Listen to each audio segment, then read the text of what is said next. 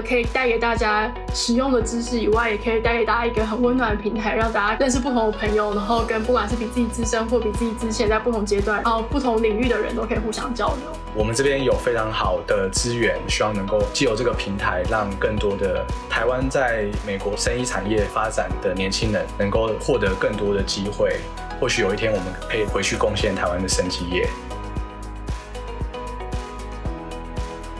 各位听众朋友们，大家好，欢迎来到《生计来一课》，承蒙大家的支持，《生计来一课》第三季终于上线了。我是今天的主持人幼田，是上一年度 BTBA 的共同会长，很开心可以在第三季担任主持人。我目前在哈佛工位学院就读博士班。有参加今年年度 BTBA 十周年年会的朋友，会有聆听第二季的观众朋友，应该有听到我的宣传录音，会在年会见到我本人。很开心可以加入这一季的 Podcast 团队，与坚强的成员一起为大家带来精彩的声音职涯分享。很期待之后能有机会可以跟大家多多交流与互动。生技来一课是由 BTBA 发行，我们透过拥有国际经验的生技前辈与学长姐的连线访谈，分享在美台湾生医人在职涯的经验与创建，期待能加强台美生医人的交流与连结。在第三季的第一集，我们很荣幸能邀请到 BTBA 波士顿台湾人生物科技协会的两位新任会长何翊筠博士与邱亮元博士来到生技来一课的 Podcast。翊筠跟亮源将会分享他们自己的职涯旅程、加入 BTBA 的契机，以及未来一年度对 BTBA 的规划以及期许。让我们欢迎两位会长。Hello，大家好。大家好。谢谢。那亮源目前在 Vertex Pharmaceuticals 的 Structural Biology and Biophysics 部门担任研究科学家，研究以 RNA 为标的的药物开发。亮源毕业于清华大学生科系，辅修物理系。去年从 Ohio 的 Case Western Reserve University 取得化学的博士学位，毕业之后搬到波士顿工作，立马就加入 BTBA 的筹备小组，并在二零二二年年会时主持针对学生找 internship co-op 机会的座谈会。那易云目前于麻省理工学院的 Department of Brain and Cognitive Sciences 担任博士后研究员。易云大学就读于台大物理系，后来到 Cornell University 读神经科学。他目前的研究聚焦在思觉失调症的认知功能缺损。易云在就读博士班期间，就是 BTBA 年会的忠实观众，每年都会从纽约到波士顿参加年会。那去年搬来波士顿后，进一步加入 BTBA，担任年会的 Poster and Oral Presentation Session 的负责人，还有我们的秘书组。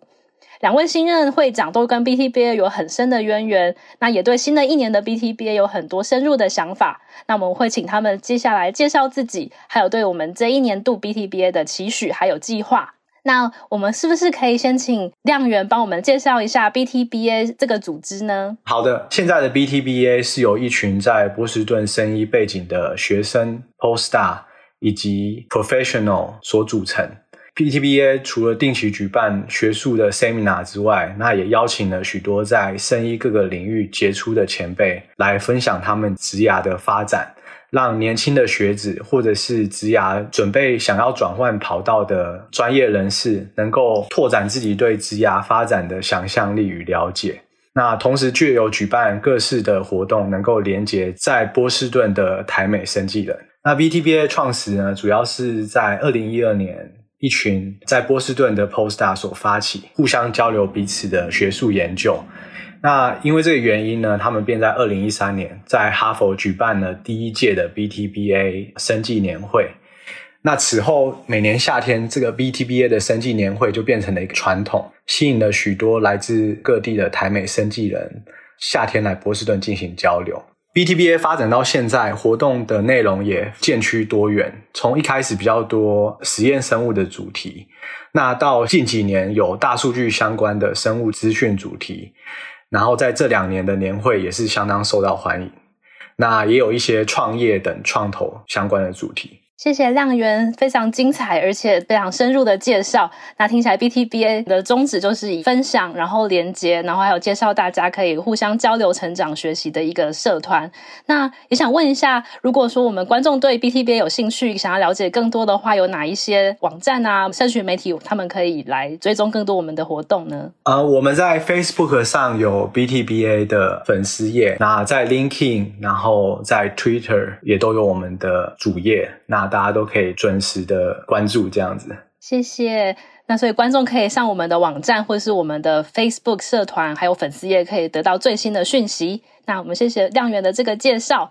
那接下来我想要针对两位会长的职涯的发展，还有你们的过去的一些经验来做访谈。那我可以先问一下易云，可以先请您介绍一下你的研究主题是什么吗？嗯，大家好，我是易云，我现在在 MIT 达胜博后。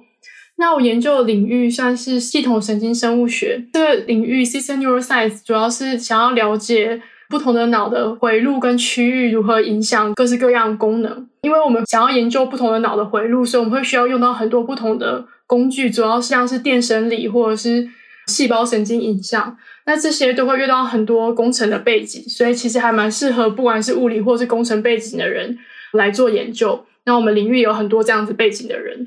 那我研究的主题跟思觉失调症有关。那思觉失调症一般人的了解应该很多是从影视作品来，像近年来呃有一个很红的影视作品叫做《我们与恶的距离》，那里面就有提到有一个人有思觉失调症的情况。我自己比较熟悉的另外一个作品是一部电影叫做《美丽境界》。那这部电影是讲一个诺贝尔经济学得主 John Nash，他虽然很聪明，然后但他在很年轻的时候就开始会看到一些别人看不到的东西。然后他一直觉得自己有两个朋友，可是只有他自己看到这两个朋友，然后其他人都看不到。那这就其实就是一个非常典型的幻觉的情况，那也是一个非常典型的视觉失调症现象。那视觉失调症跟一般的疾病比较不一样的，也是它比较困难研究的点在于，它没有一个很好的 biomarker 去判别它是不是思觉失调症，就是它不像是譬如说像是糖尿病，可能可以测别人的血糖。那如果是像高血压，你可以量血压。就是但思觉失调症，你没有办法说我量一个抽血啊，或者是量你的体重、量你的 biomarker 去判断你是不是有这样子的疾病，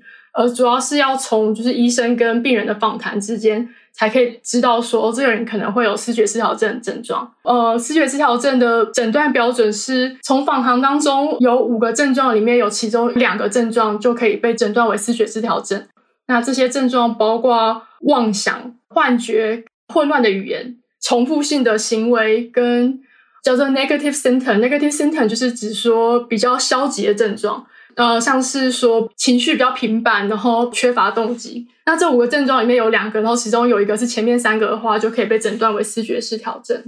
我们是希望可以用小鼠的模型去研究这个疾病，因为如果用人来研究的话，我们没有办法尝试不同的药物，然后知道这个药物有没有效。但是如果用小鼠的话，我们可以做更多的一些比较侵入式的研究。所以，如果我们可以在小鼠身上建立这个视觉失调症模型的话，就可以帮助我们找到更好的药物。我们的做法是，首先我们先用大规模基因的筛选去看，就是跟视觉失调症。有关的高风险基因有哪些？那当我们知道这些高风险基因之后，我们去制造特别带有这些基因的老鼠。从这些带有基因的老鼠里面，我们再去筛哪些症状可能是跟人类的视觉失调症比较有关。那我们主要关注在妄想上，因为妄想是代表说你跟现实的认知是有距离的。那那个差异，透过良好的行为设计是有可能被研究出来的。用小鼠做思觉治疗症最大的挑战在于，人的话，你可以问他说：“哎，你是不是有幻听啊？你是不是有妄想？像是有思觉治疗症的人可能会觉得说，哦，有外星人植了一个晶片在我的脑袋里，或者他就说，我觉得我邻居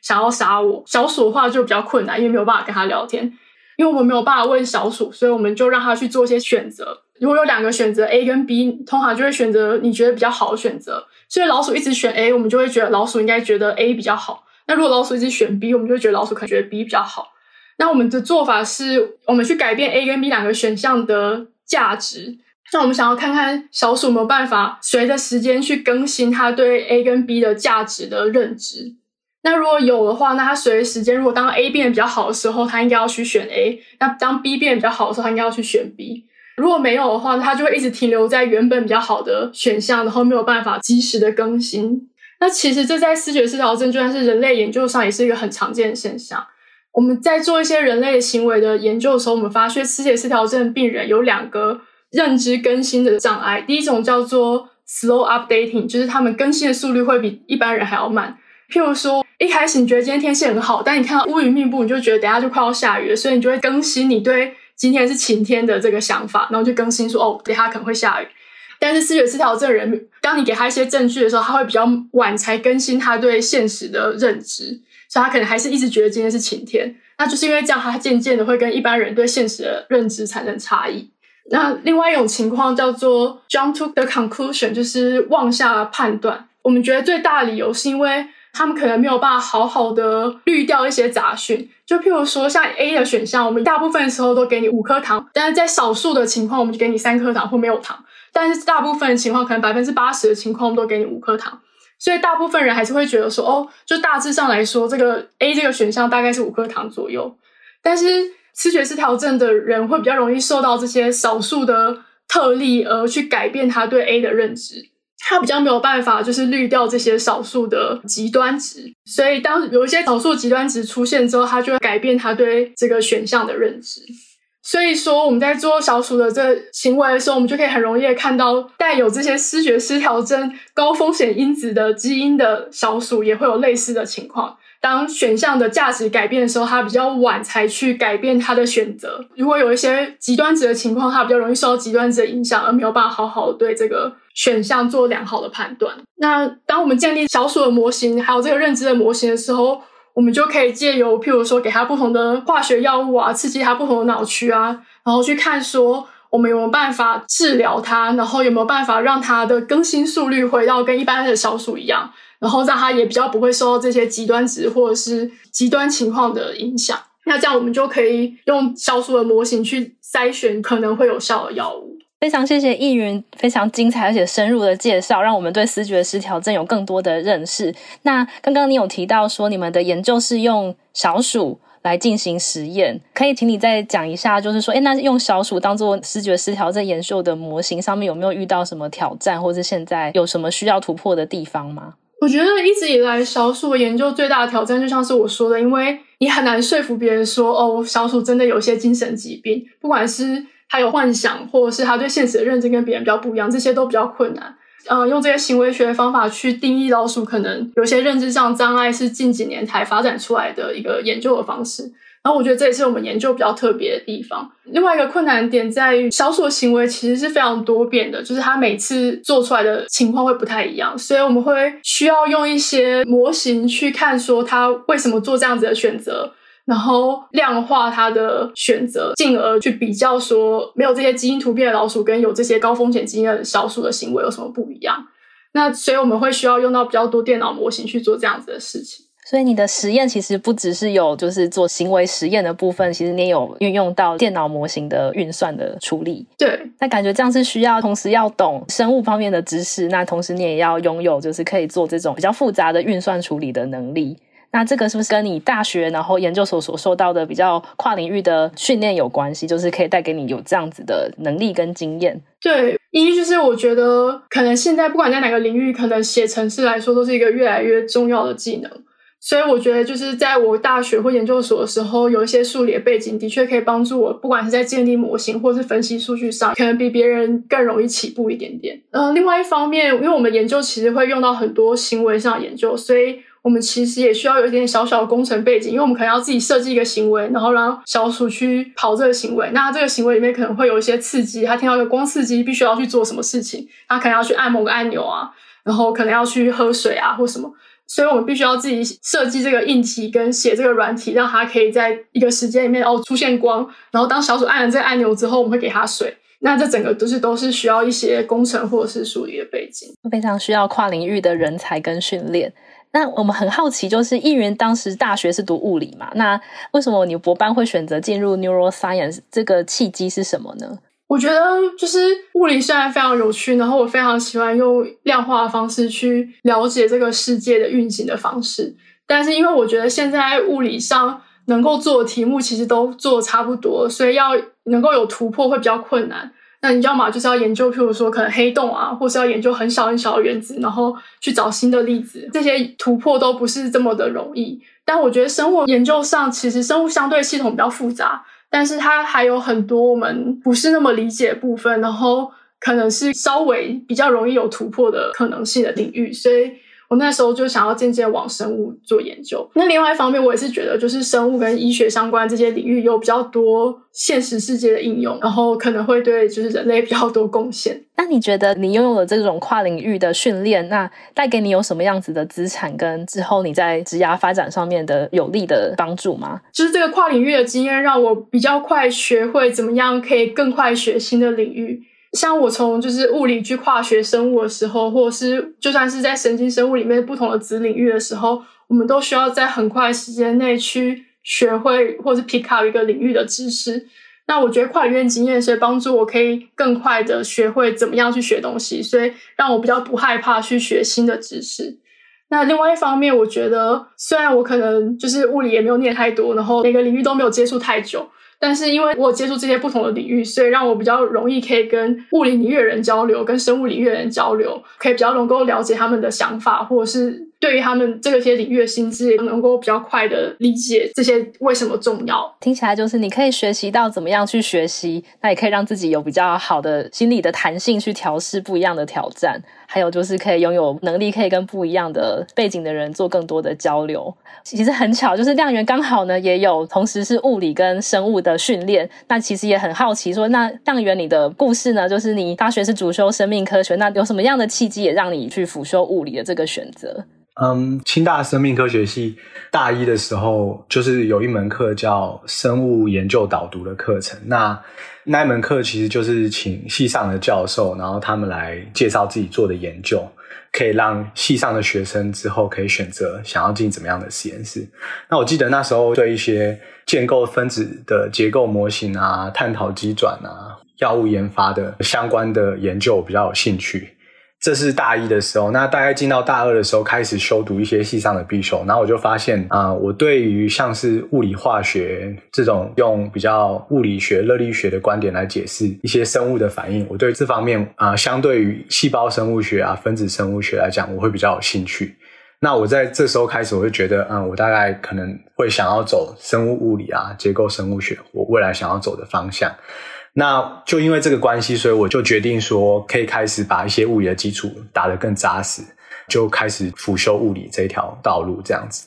呃，那选择结构生物学跟生物理，其实。蛮符合清大那时候的发展，因为清大那时候后山那边就有一个同步辐射中心，那那是一个非常适合用来做与光学、结构生物学各式各样的研究。那那时候我们就有不少老师利用那边的光子源来做结构生物学的研究。那亮元有提到结构生物学，那可不可以请你跟观众介绍一下什么是结构生物学？那它是怎么样运用在 drug discovery 就药物发现上面？结构生物学，它顾名思义就是研究生物聚分子的结构。那解析生物聚分子的结构呢，其实就提供了该分子在生理功能角色上扮演的第一步。那这个假设是通常是说，其实生物分子的结构跟功能是有关系的。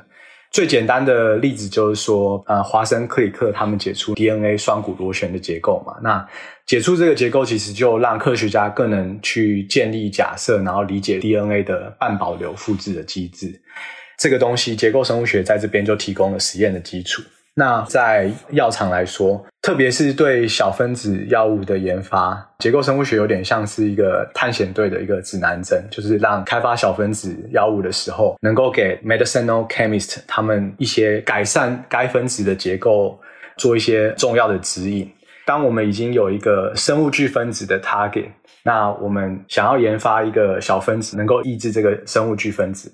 如果说结构生物学能够提供一个生物分子与小分子的复合物结构的话，那能够让 medicinal chemist 了解这个分子之间的结合模式，那他们就可以改善现有的小分子结构，比如说在那边加一个氢键或是芳香环。让小分子与呃生物巨分子有更高的结合性，这样子来达到更好的药物的效果。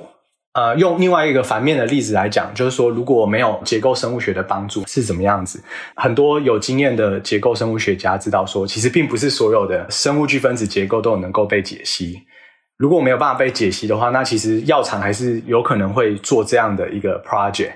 如果说没有一个生物聚分子的结构，那这样的 project 呢，它只能够仰赖说大量实验 assay 的 data，然后来看说它们合成了一百个小分子，那。他们每一个小分子不一样的地方在哪里？那他们的每个对应的 a s e 它的那个活性是多少？那这样子有点像盲人摸象，然后一个一个比对的方式来设计出更好的小分子药物。那从这个例子就是可以知道，就是说，其实如果没有结构生物学的话，那 medicinal chemist 呢，他们会比较辛苦一点，他们需要大量的实验 data，然后来建立他们所谓的 structure activity relationship，来找到可能的更好的药物的方向。现在以结构生物学来讲，比较常见的技术，比如说有 X-ray 结晶绕射、Solution NMR，NMR 全名是 Nuclear Magnetic Resonance，中文是核磁共振仪。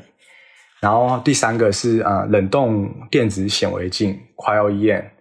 那 X-ray 结晶绕射这个技术，它一旦能够筛选出稳定的结晶条件，然后在实验中能够取得良好的 diffraction。大概是所有技术里面相对于有效率取得结构的方式，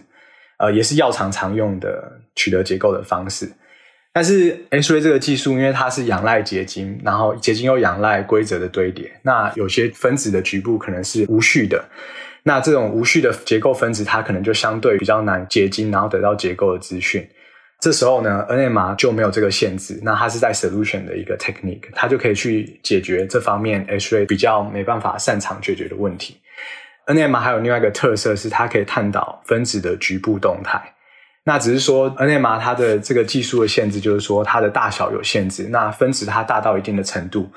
它会造成那个光谱太复杂，然后非常难去解析。那所以 NMR 也常常与其他的技术搭配使用，来看聚分子特定的一个小的 domain。那最新的发展是 Cryo-EM，在原来电子显微镜电子束的能量下，收集生物分子的影像。电子束可能会破坏生物分子。那 cryo- 电顾名思义就是说，生物分子在液态氮的冷冻之下，那它比较不容易被这种电子束破坏，然后来提供能够几乎快要达到与 X-ray 结晶学解析度一样的程度。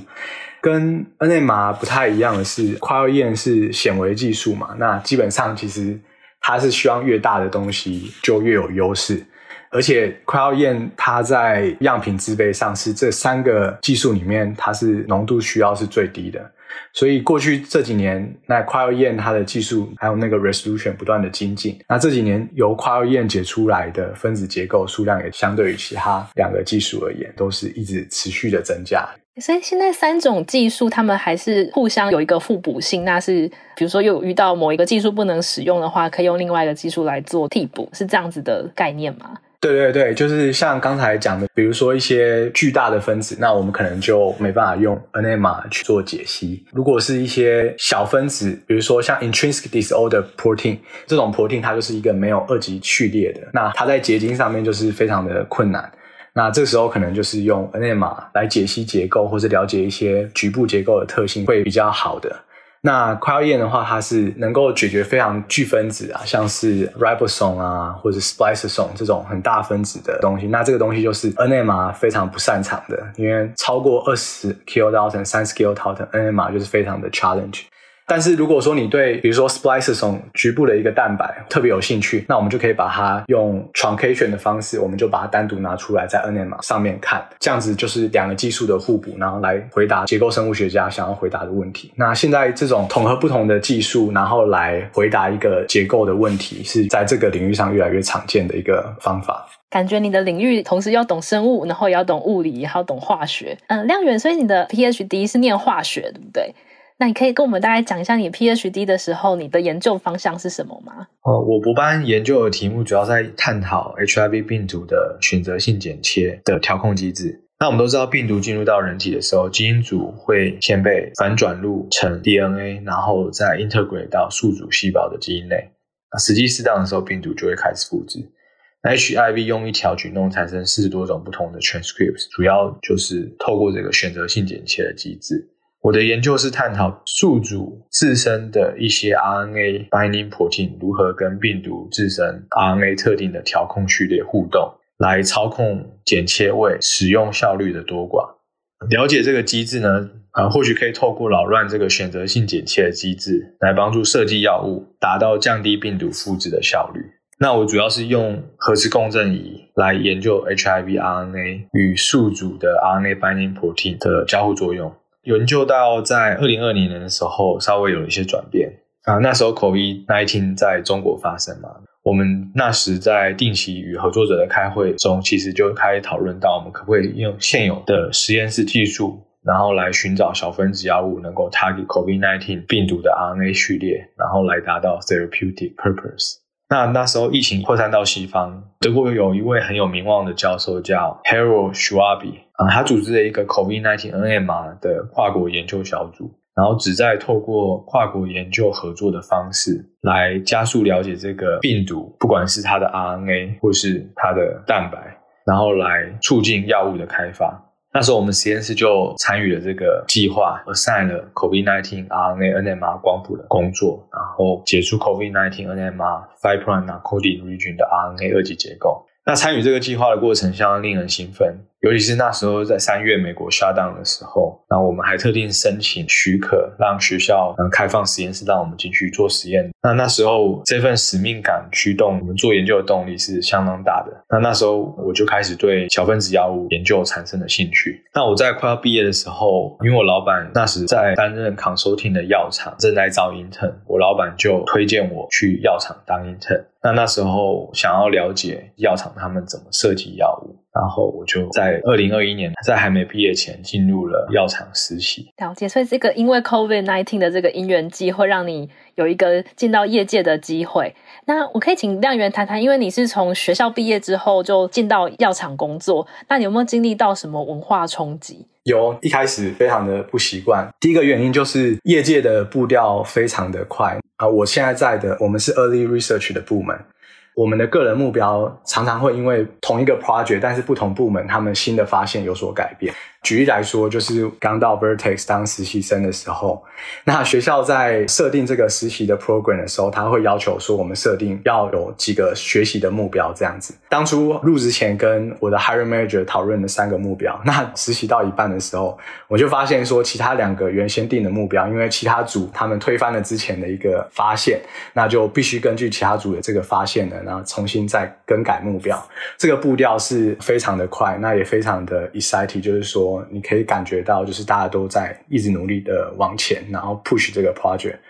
呃，好处是可能在一年就可以在不同的 project 上面贡献学习。那当然就是相对的压力也比较大。那第二点就是跟不同组的一些交流。那其实业界非常重视团队合作。那我相信有一些呃学界的实验室也是。我们公司有鼓励合作的机制，像是说，你可以推荐曾经在你 project 上有所贡献的同事，但那个同事通常不是直接负责该项任务，那你可以推荐他，然后公司可以给予这个同事奖金回馈。久而久之，这个变成一个文化，就是说，我们其实公司里面的员工都非常乐于帮助彼此，然后来解决遇到的问题。因为有时候可能对我来讲，这个问题是非常困难的，但是对另外一个同事来讲是相当简单的。久而久之，这个就是会让公司的节奏更快。最后一个，我觉得是会议相当的多。相对于学界来讲，你可能就是跟自己的一个小 team，然后再跟你的老板做报告。但是在业界的话，除了自己的部门的会议呢，然后还有以 project 为导向的跨部门会议。那 PhD level 的 scientist 呢，因为常常要给予一些 update，那给予 presentation。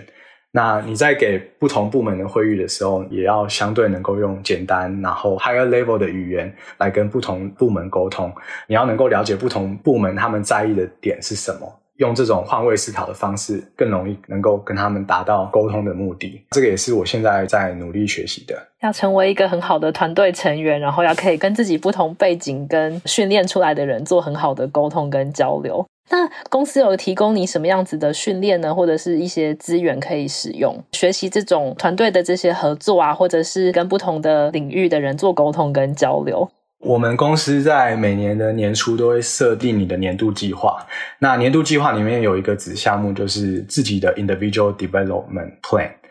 那这个 development plan 就是除了你可以设定来发展你的专业技术，也可以发展一些 soft skill。举我的例子来讲，我想要就是能够更有效的跟人家沟通。那我们公司自己有提供 LinkedIn Learning，那你可以根据你自己的需求选择课程。当你写出你的 individual plan 的时候，那你的 manager 会看出你写的 plan。如果说公司内部有相对的机会，公司也会根据你的 plan，然后来推荐你，让你能够获得这方面的训练。除了这样之外，我觉得我们公司自己内部也有 mentorship program。以我来讲的话，我就是配对到一个 medicinal chemistry 的 chemist。透过这个 mentorship program，他可以协助我的职涯发展。那我的 mentor 他本身也是亚洲人，他跟我的背景就也都是非常相似，也都是 PhD 来美国求学，然后最后进入药厂这样子。那他在我遇到一些问题之外，他其实很多我的问题他可能以前都有遇到过，那他就可以给我一些相当务实的建议。因为他本身是 chemist，那呃，我刚好又跟他是同一个 project，那我们就可以借由这种 mentor-mentee 的机会，那我们可以讨论就是我们在研究上面所遇到的议题，那我也可以跟他交流他在化学合成上面可能遇到的困难，那我们这边遇到的困难是什么？那他们可能可以给我们一些指引。第三个部分是我们公司本身有做一些跨部门的训练，哦，我们公司本身是做小分子药物起家的。那公司为了让研究部门之间更顺畅的合作，简单来讲是生物部门跟化学部门能够更顺畅的合作。那其实他们会提供定期的讲座。那其实一开始是给自己内部 medicinal chemist 的讲座。那他们会开放一些名额，让生物部门的研究员也能够去上课。借由这个上课，你能够了解说。Medicinal chemist，他每天在改小分子的结构。那他们为什么要改？他们为了什么原因？他们改的那个方式有哪一些？他们用了哪些专业的词汇？我觉得我们公司在制度上面设立的非常好，让不同的部门有机会能够互相交流。听起来公司也给你们蛮多的支持，让你们不仅在自己的专业上面有很好的表现之外，也可以成为一个跟不同的人合作的一个很好的员工。那因为两位有个共同点是，你们都是最近来到波士顿来工作。那我们大家都知道，波士顿是一个生医的重镇，也很想要听你们聊聊看，你们对波士顿的第一手观察是什么？我觉得跟很多城市很不一样的地方在于，因为波士顿有非常多大学，所以在路上走的年轻人非常的多。也是因为就是有非常多大学，所以研究的氛围很深。然后从这些大学出来的研究也很快成为新的一些新创，所以有很多新创的风气。然后也有很多很多小小的 startups。那亮元，你的第一手观察是什么呢？对，我觉得其实跟玉云讲的蛮像的。那我觉得因为工作的关系，对波士顿印象都跟科学有关嘛。那在波士顿这边，科学的进展，我觉得是相当活跃，然后非常令人兴奋的。当然，就是也有一些新创公司失败的例子。但常常跟同事聊的话题啊，就是会有说哦，某某公司它的基因疗法通过了 FDA 的认证。某个朋友在，比如说在 Pfizer 啊，然后他就在参与 COVID-19 的变种疫苗的研发等等。那我觉得这个就是我们学习的东西，然后直接就是应用在产业上面。那我觉得这个东西就感觉是近在咫尺。这种从生物技术在学校学到的，然后到产业应用这种氛围呢，我觉得这个是波士顿这边独有的。那我也是非常享受这种被很很重的生技科学围绕的感觉。真的就是有可以得到最新的知识，然后可以看到很多自己所学的东西在快速的成长跟发展，相信一定是一个很让人振奋的一个体验。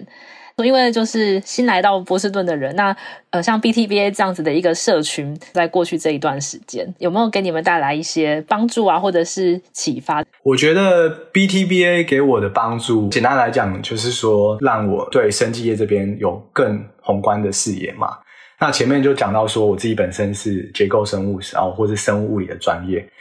那其实我对现在很红的基因疗法其实没有深入的了解。那其实这时候 BTBA 就提供了一个平台嘛。那这里面我们很多的 young professional 或是 postdoc，那直接是在做基因疗法这相关的领域。那其实就透过 BTBA 这种定期办活动，然后举办 seminar，最直接的跟这些 professional 的互动，能够了解到说基因疗法他们最重要的问题是什么，或是说这个领域遇到的难题是什么。然后我们也可以反思说，我们这个领域可以为这个问题贡献什么，然后未来有没有什么可能有交集或是合作的机会？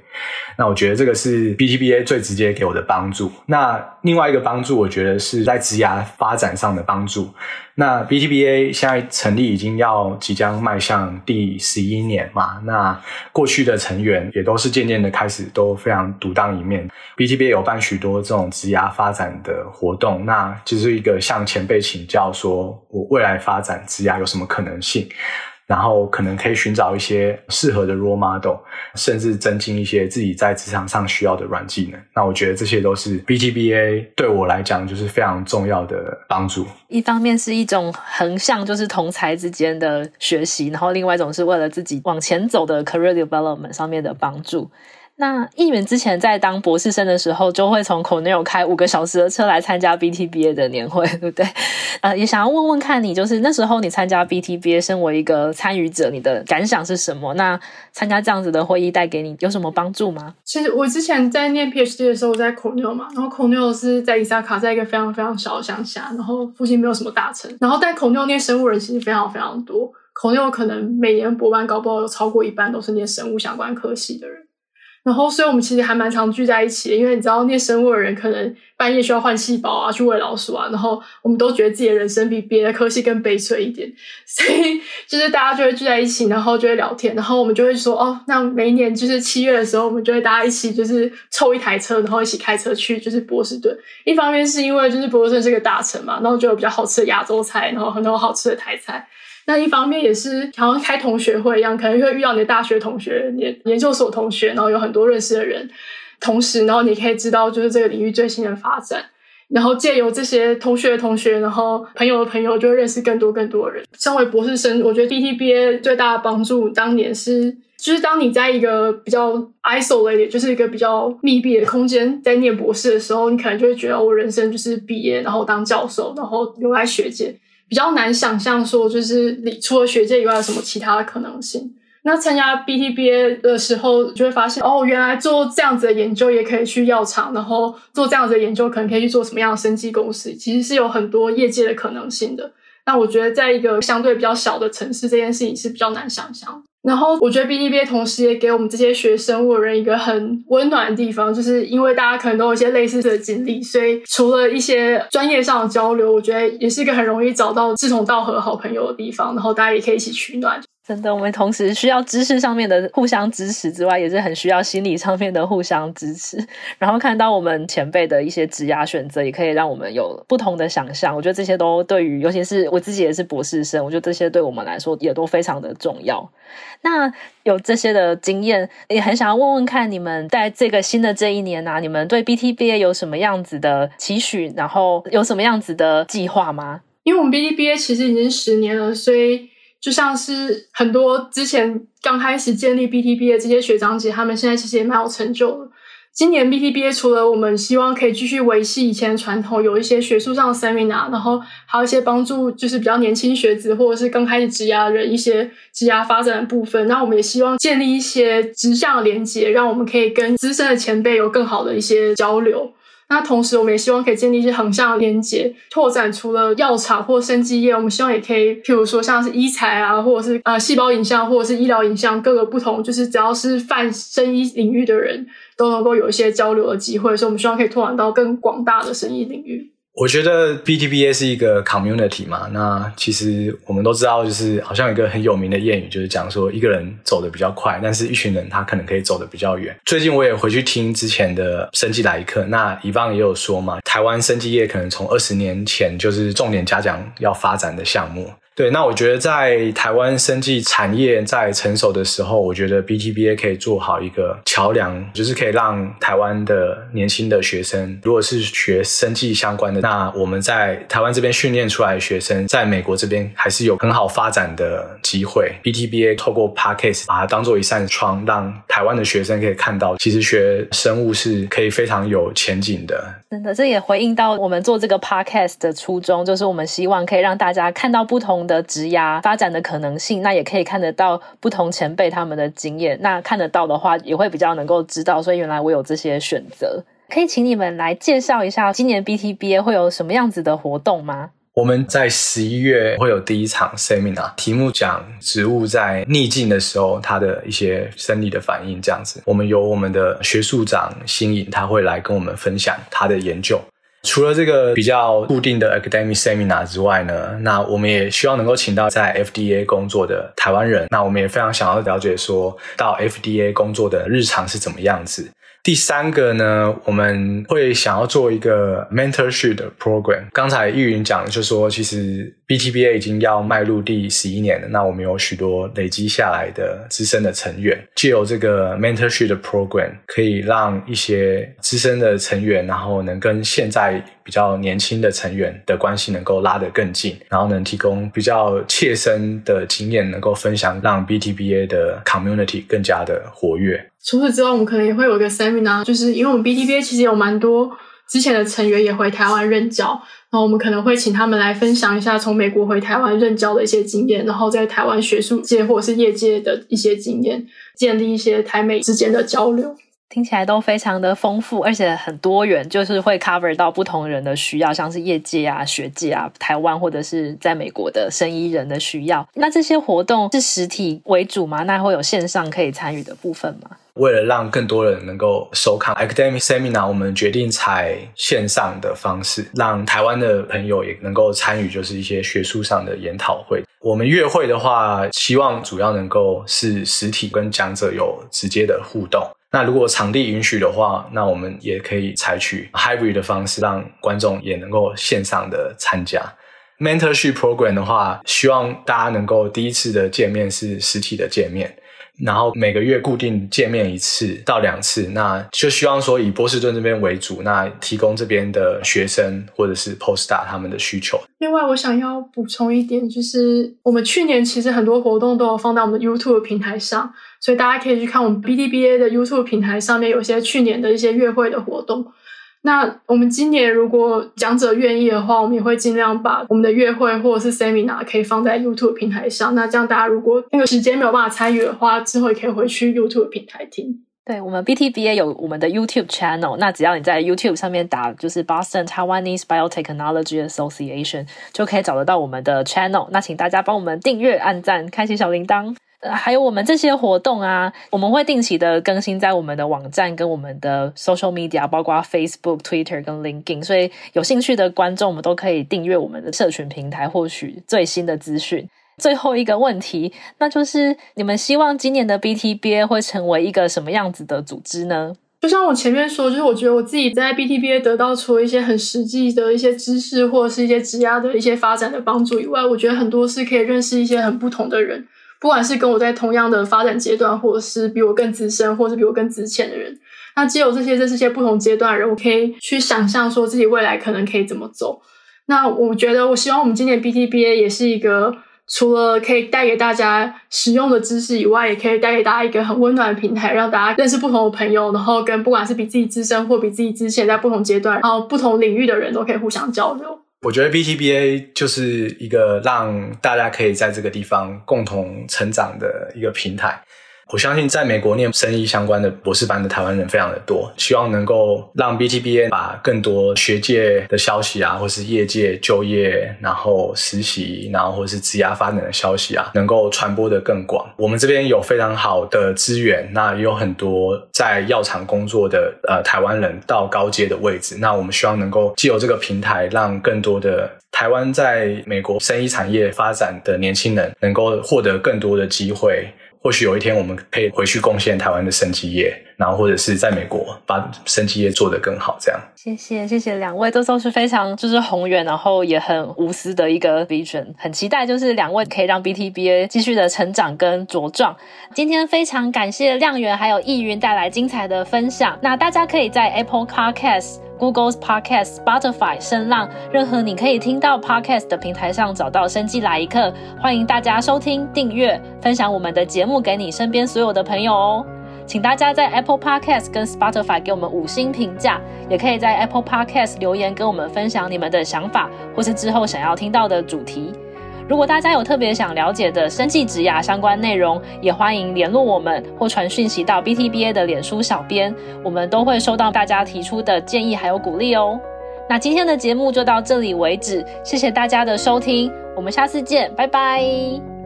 生技来一刻 Moments in Biotech 第三季由 BTBA Boston Taiwanese Biotechnology Association 制作，谢谢驻波士顿台北经济文化办事处的赞助。本集节目主持人有许祐田、刘俊、以放孟宪伟、纪威佑、Rick，还有我陈乃群。后制团队包含刘继秀、文慧芳、胡新芳、林茂然、林婉容、吴云云、潘云仪、陈君伟、卢维忠。宣传是陈范恩，并感谢顾问团队 Joe 吕彩仪、Margaret 魏佳音、Erica 蔡佩珊、，Vivi 蔡涵婷、洪信怡。如果你喜欢我们的节目，欢迎到你所使用的 Podcast 平台留言，并给我们五颗星的评价。我们下一集再见，拜拜。